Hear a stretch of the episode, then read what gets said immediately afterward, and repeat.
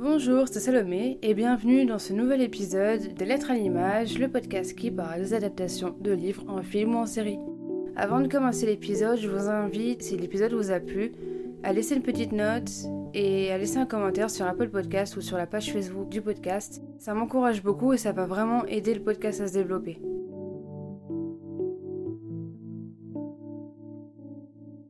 Qu'est-ce qui fait que tel ou tel film ou série est une bonne adaptation? Et est-ce qu'un bon livre va forcément conduire à un bon film ou à une bonne série? C'est ce qu'on va essayer de voir aujourd'hui avec l'adaptation du livre Tous nos jours parfaits écrit par Jennifer Niven paru en septembre 2015. Le roman a connu un grand succès, il a donc fait l'objet d'une adaptation cinématographique produite par Netflix et il est sorti en février 2020. Et on peut trouver dans les rôles principaux Ellie Fanning et Justice Justice Smith. Pour cet épisode, j'accueille Laura de la chaîne YouTube Troyan. Est-ce que tu peux te présenter ainsi que ta chaîne, s'il te plaît? Alors, euh, du coup, je m'appelle Laura, j'ai 24 ans. Je suis blogueuse, youtubeuse, principalement sur le thème du livre jeunesse slash adolescent. Et euh, du coup, je fais des critiques de livres ou de films ou de séries sur ma chaîne YouTube et sur mon blog. D'accord, merci. Par rapport à Tous nos jours parfaits, ton premier contact, il a été avec le livre? Ou avec le film? Mon premier contact a été avec le film, mais ça faisait vraiment très longtemps que j'avais le livre qui prenait la poussière sur une étagère. Il y a plein de livres comme ça, des fois qui restent super longtemps dans la bibliothèque. Puis quand le film est sorti, hein. Moi, je me souviens, c'était le film du confinement.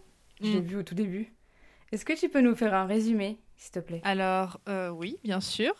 Violette et Finch se rencontrent sur le clocher de leur école parce que euh, Violette a décidé de s'enlever la vie et Finch va réussir, entre guillemets, à, la convaincre de ne pas faire ça. Et en fait, il se trouve que euh, nos deux personnages, donc Violette et Finch, Violette a perdu sa sœur qui est décédée dans un accident et Violette se sent très coupable, elle pense que c'est de sa faute et du coup c'est pour ça qu'elle voulait sauter et Finch, lui, est, comme qui dirait, légèrement dépressif. Et du coup, euh, les deux vont se lier d'amitié et, voir plus et affinité. Affinité plus plus. Voilà, exactement. Donc c'est un roman pour les jeunes adultes, mais c'est pas qu'une histoire d'amour. C'est vrai que quand on voit la bande-annonce, on peut se dire que c'est un peu tout rose, mais c'est bien plus profond qu'une histoire d'amour, puisque le but de cette histoire, c'est de marquer les esprits avec euh, une morale dure mais réelle, puisqu'en fait, ça aborde des sujets comme le deuil, les troubles mentaux et le suicide aussi, parce qu'ils se rencontrent, bah, comme tu l'as dit, au bord du vide. Qu'est-ce que tu as pensé de la manière dont les sujets ont été abordés, qui sont quand même durs? Je trouve que dans les livres, on peut dire que les sujets ont été abordés de manière assez délicate quand même, mais on est vraiment dans le cœur du sujet. Elle tourne pas autour du pot, elle rentre dedans, comparé au film qui est plus doux, qui est pour un public euh, peut-être plus élargi que le livre. Ouais, c'est vrai. Chaque personnage va aborder des sujets différents, puisque par exemple, Violette traite de la culpabilité, parce qu'elle était dans la voiture avec sa sœur lors de l'accident, comme tu l'as dit. Bah, elle se sent coupable d'avoir survécu. La culpabilité, c'est quelque chose que beaucoup de personnes peuvent euh, ressentir après un accident. Et Finch, bah, il se bat contre les troubles mentaux. Il dit à Violette qu'il a parfois des humeurs sombres, espère un peu, parfois. Donc euh, c'est c'est des sujets intéressants mais durs. Dans le livre, on a les deux points de vue. Qu'est-ce que tu as pensé d'avoir euh, des chapitres sur le point de vue de Violette et des chapitres sur le point de vue de Finch? C'est vrai que le film est plus porté sur Violette, il n'y a aucun doute. Mais euh, le livre nous permet vraiment de connaître Finch, d'aller en profondeur dans finalement ses troubles, ses, ses névroses, sur son histoire familiale, etc. Et de comprendre finalement ce qui l'a rendu Finch, si je puis dire. Et euh, je trouve que c'est plus intéressant d'avoir les deux facettes parce qu'on ne peut pas vraiment prendre parti pour un personnage parce qu'on comprend les deux motivations. Puis c'est tellement des sujets différents. Totalement.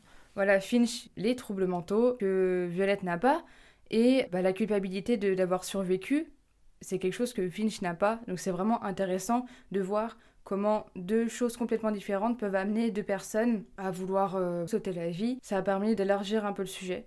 Donc c'est vrai que c'était hyper intéressant. Les deux se complètent finalement parce qu'il y en a un qui cherche à mourir et l'autre qui cherche à se reconstruire finalement.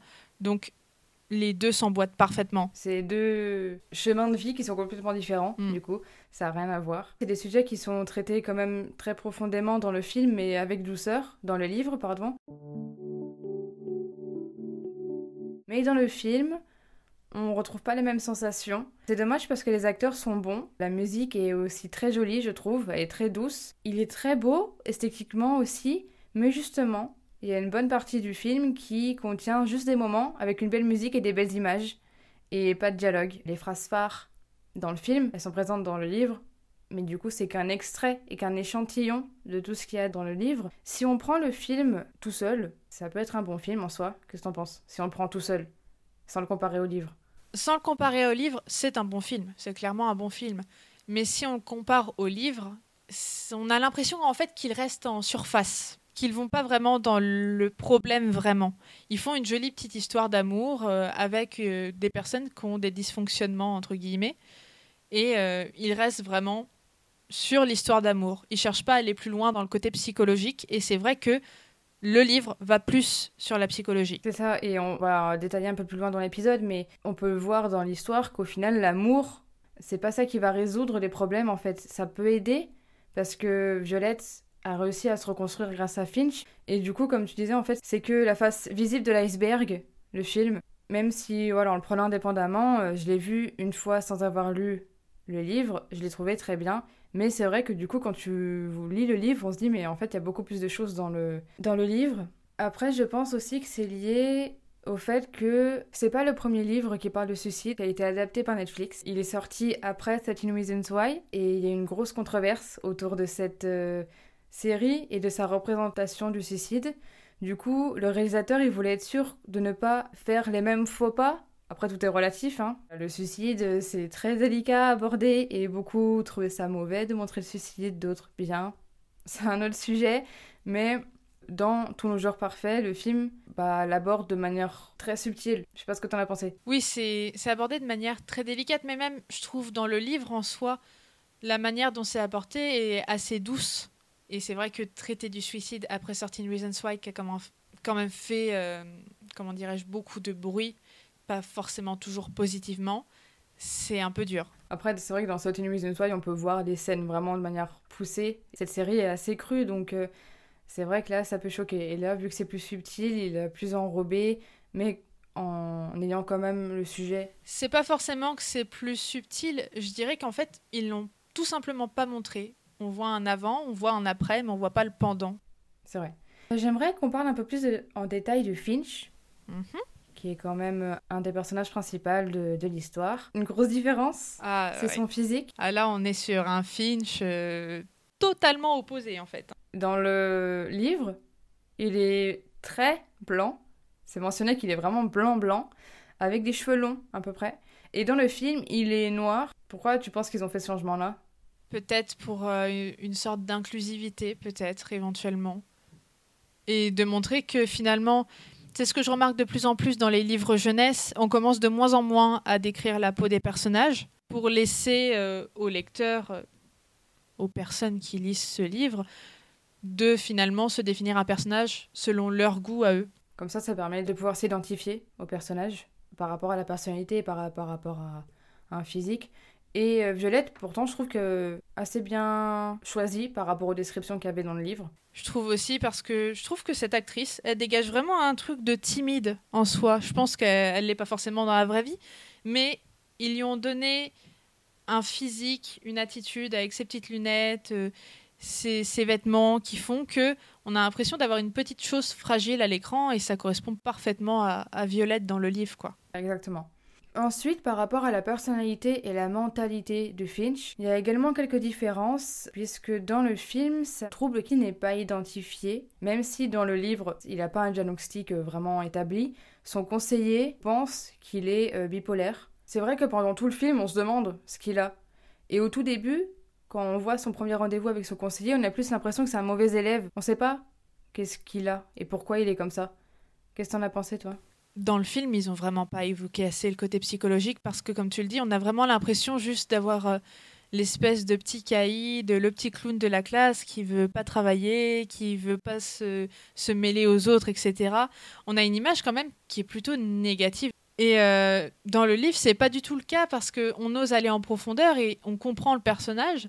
Mais c'est vrai que c'est un parti pris de la part du réalisateur de vouloir se concentrer euh, particulièrement sur Violette et de laisser un peu de côté Finch, quoi. C'est ça. Dans le film, il y a peut-être juste un petit moment où on se dit que que c'est pas juste qu'il est mauvais élève, c'est quand il va dans le groupe de soutien.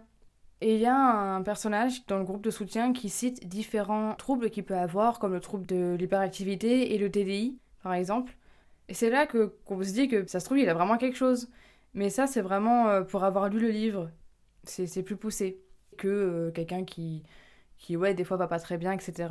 Aussi, il y a une réflexion dans le livre où, où personne se pose des questions dans son entourage, à part son conseiller, toute sa famille, il se pose pas de questions sur euh, le fait qu'il pourrait avoir quelque chose. Mais je pense que c'est en particulier parce que ils sont habitués entre guillemets à, ce que Finch disparaisse, à ce que Finch change de comportement et pour eux c'est juste sa personnalité alors qu'en soi ça va beaucoup plus loin mais ils s'en soucient pas parce que pour eux il est comme ça naturellement. C'est ça. Ils mettent ça sur le principe de euh, bon bah des fois il va pas bien parce qu'il a pas une vie facile parce que bon son père euh, ça, pareil, le, père, c'est pas du tout abordé dans, le film. Ah, il n'y a, y a, pas du tout de trace du père, alors que pourtant, je pense que c'est, entre guillemets, euh, un peu un des traumas qui va déclencher tout. C'est ça, en fait, on peut voir vraiment que lui et ses sœurs vont le voir toutes les semaines, mais qu'en vrai, c'est une, c'est une corvée d'y aller.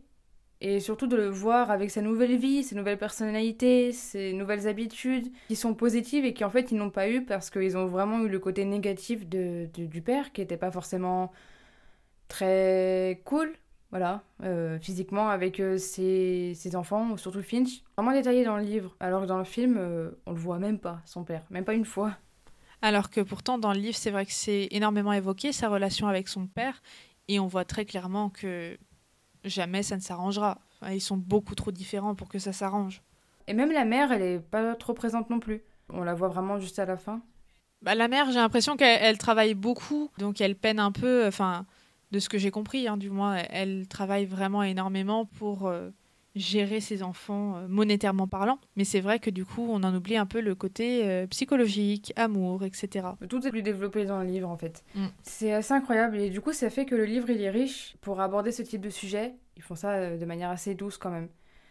Il y a d'autres petites différences, surtout au début de l'histoire, quand ils se rencontrent, Finch et Violette, et qui sont, bah, comme tu l'as dit au début, suspendus dans le vide. C'est pas du tout la même chose dans le film et dans le livre. Est-ce que tu pourrais nous dire la différence, s'il te plaît? Alors, dans le film, si je me trompe pas, Violette est montée sur une espèce de pont et euh, Finch euh, vient la voir euh, tout simplement. C'est en pleine nuit, si je ne me trompe pas, ou du moins c'est très tôt le matin. Oui, c'est le petit matin, ouais. Il fait sa course. Finch la convainc tout simplement de, descendre. Hein, et il fait son malin, il se met à côté d'elle pour la faire descendre. Et dans le livre, euh, en fait, on a l'impression que c'est plus une sorte de spectacle. C'est-à-dire que c'est se jeter du haut du clocher de l'école. Donc il y a littéralement des élèves en bas qui regardent le spectacle. Et c'est pas du tout le cas dans le, dans le film, où ils sont vraiment que tous les deux. Il n'y a pas cette intimité qui a été créée par le réalisateur. Et dans le livre, du coup, ce qui découle du fait que euh, Violette et Finch soient en haut du clocher, c'est que tout le monde va se dire Violette a sauvé Finch, alors que c'est totalement le contraire, et Finch va lui laisser ça parce que euh, il veut entre guillemets euh, la préserver, je pense. Parce qu'il sait ce que c'est que se retrouver euh, suspendu au-dessus du vide, et ça, pareil, c'est développé dans le livre, dans le sens où c'est pas la première fois que lui aussi vient à cet endroit-là, alors que dans le film, eh ben en fait, c'est pas du tout détaillé trop qu'il a des pensées suicidaires. Alors que dans le livre, on voit que elle, ce jour-là, elle est montée, parce que c'était le jour de l'anniversaire de sa sœur. Il me semble, oui. Donc euh, elle était triste. Et euh, bah lui, on voit que c'est pas la première fois. Et c'est beaucoup plus développé. ce qui fait qu'elle aussi, tout au long de l'histoire, elle va avoir un peu cette peur.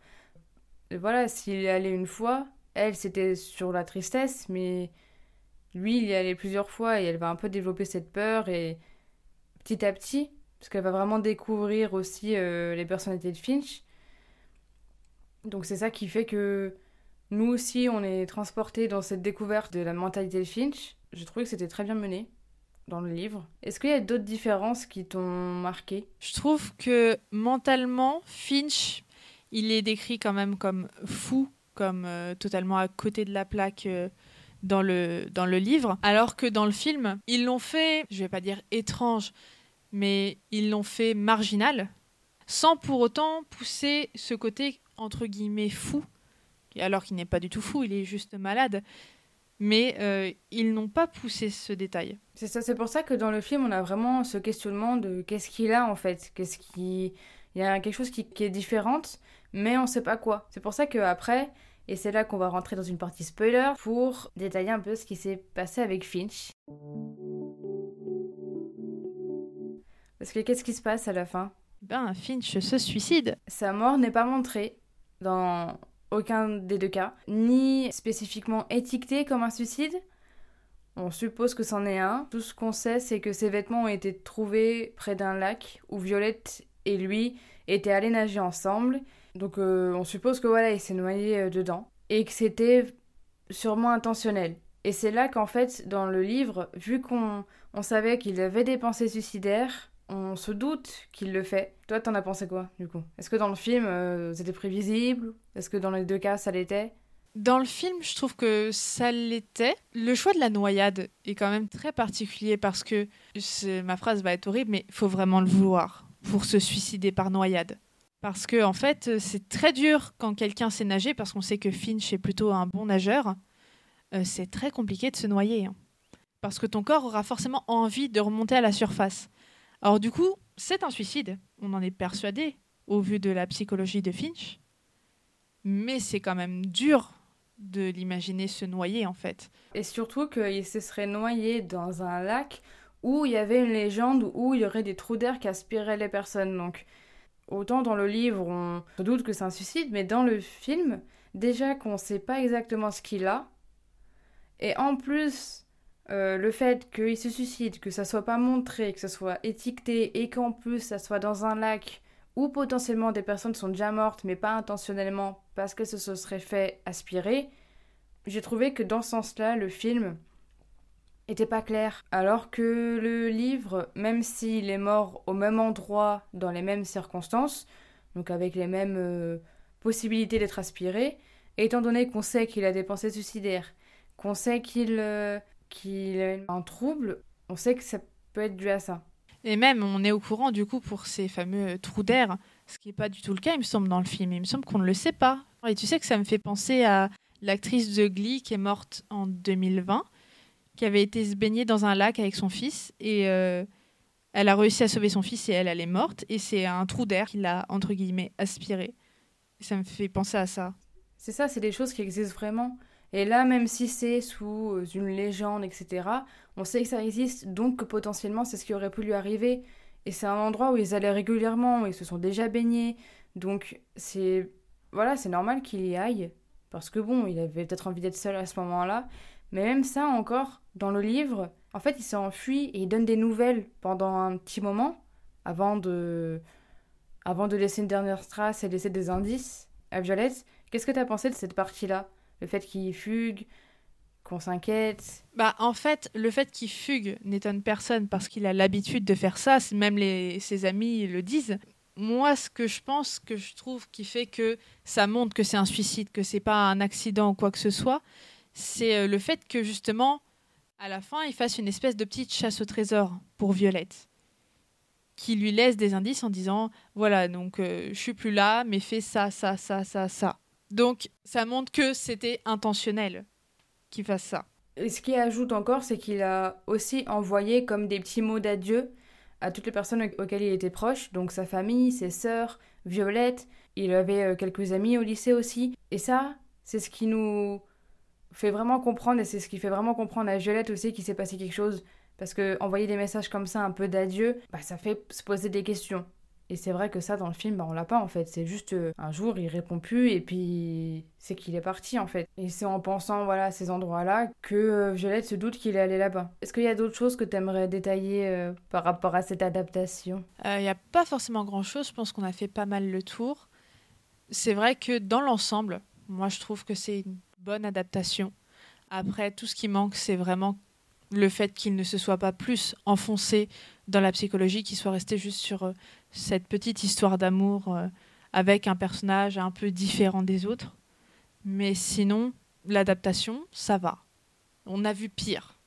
En fait, il n'y a pas beaucoup de différence, mais c'est vraiment une question de profondeur. Le film est beaucoup moins profond. Et si on avait évité sous, tous ces petits moments que j'ai dit avant où où il y a des petits moments de musique avec juste des images et qu'on les aurait rétrécis parce que c'est quand même agréable et qu'on aurait ajouté des moments quand par exemple soit avec son père, on aurait compris un peu plus la psychologie si on était un peu plus souvent chez Finch. On l'est, hein. on voit des passages où il est chez lui, où on voit que qu'il commence à, être en panique parce que tout commence à se mélanger dans sa tête. C'est aussi pour ça qu'il y a les, les, les post-it sur le mur. Il y a les post-it, il y a aussi euh, la présence des médicaments. Et il me semble que ça, ça y est pas dans le film. Que souvent, il se pose la question devant son miroir de est-ce qu'il va prendre de- trop de médicaments et il s'endormira jamais. C'est ça, il y a même un moment où il tente de en prendre plus que ce qu'il devrait et qu'il va à l'hôpital et après bon il essaie de quitter l'hôpital assez rapidement pour pas qu'on se rende compte qu'il y allait mais euh, c'est vrai qu'il y a déjà une tentative et c'est pas du tout abordé dans le film ne serait-ce que comme tu dis qu'ils prennent des médicaments c'est pas du tout mentionné Et il y a aussi, je sais pas, je me rappelle plus si c'est dans le film, mais euh, je me souviens qu'il change sa chambre. Il, il la repeint, il change ce qu'il y a au mur, il, il change totalement d'environnement. Euh, c'est vrai que dans le film il n'y a pas cette idée de, de changement de déco de re... ah si si si on le voit un moment même que ça m'a perturbé parce qu'il a repeint par-dessus un post-it. Et je me disais qu'il aurait pu l'enlever avant quand même. Sinon, ça allait faire bizarre. Si, si, je crois qu'il y est, mais c'est vrai que c'est moins marquant. En fait, on comprend pas pourquoi il prend. euh, C'est pour ça que je t'ai dit, je Même ne sais plus si c'est dans le film ou pas. Mais on se rappelle qu'il y a un, un changement, comme si euh, finalement, bah ça y est, il avait compris, il s'était reconstruit, c'est bon, il a Violette dans sa vie. Et après, ça repart. C'est ça. Puis du coup, euh, tout est beaucoup plus profond dans, dans plein de détails dans le livre. Mais c'est souvent comme ça, quand c'est une adaptation, comme euh, les réalisateurs ne peuvent pas faire euh, vraiment mot pour mot le livre, il y a parfois des trucs qui sont effacés. Et là, ça a été le cas. Là, je comprends cet aspect-là qu'on peut pas tout mettre dans un film, mais dans un film où il y a des, des scènes assez longues, où en fait il se passe pas grand-chose. Bah, par exemple, il y a une scène qui est très mignonne dans le film où ils se mettent dans un champ et ils mettent la musique à fond et ils dansent, c'est super, mais c'était peut-être pas forcément nécessaire que ça soit aussi long, et auquel cas on aurait pu euh, compléter euh, en mettant d'autres choses. Ouais, je suis entièrement d'accord avec toi. Esthétiquement, c'est très joli, mais ça n'apporte rien à l'histoire. À part cette douceur, c'est vraiment une histoire d'amour, c'est vraiment... C'est vraiment romantique, hein, ces petits moments. Voilà, c'est vraiment concentré histoire d'amour. Ouais, c'est... Le film est porté sur l'histoire d'amour, et pas du tout sur le mental. Je me demande si ça aurait été le cas si ça serait sorti avant That Reasons Why. Est-ce qu'ils auraient peut-être plus développé euh, les sujets phares du livre ou pas? Je sais pas. J'en ai aucune idée. Je pense que de toute façon, le suicide n'aurait pas été montré. Je vois pas ce qui les empêchait vraiment de travailler sur la psychologie du personnage de Finch. Il y a rien qui pouvait empêcher ça en fait. Que le suicide dérange, que la vision du suicide dérange, je suis d'accord. Si vous voulez, il y en a que ça, voilà, que ça perturbe.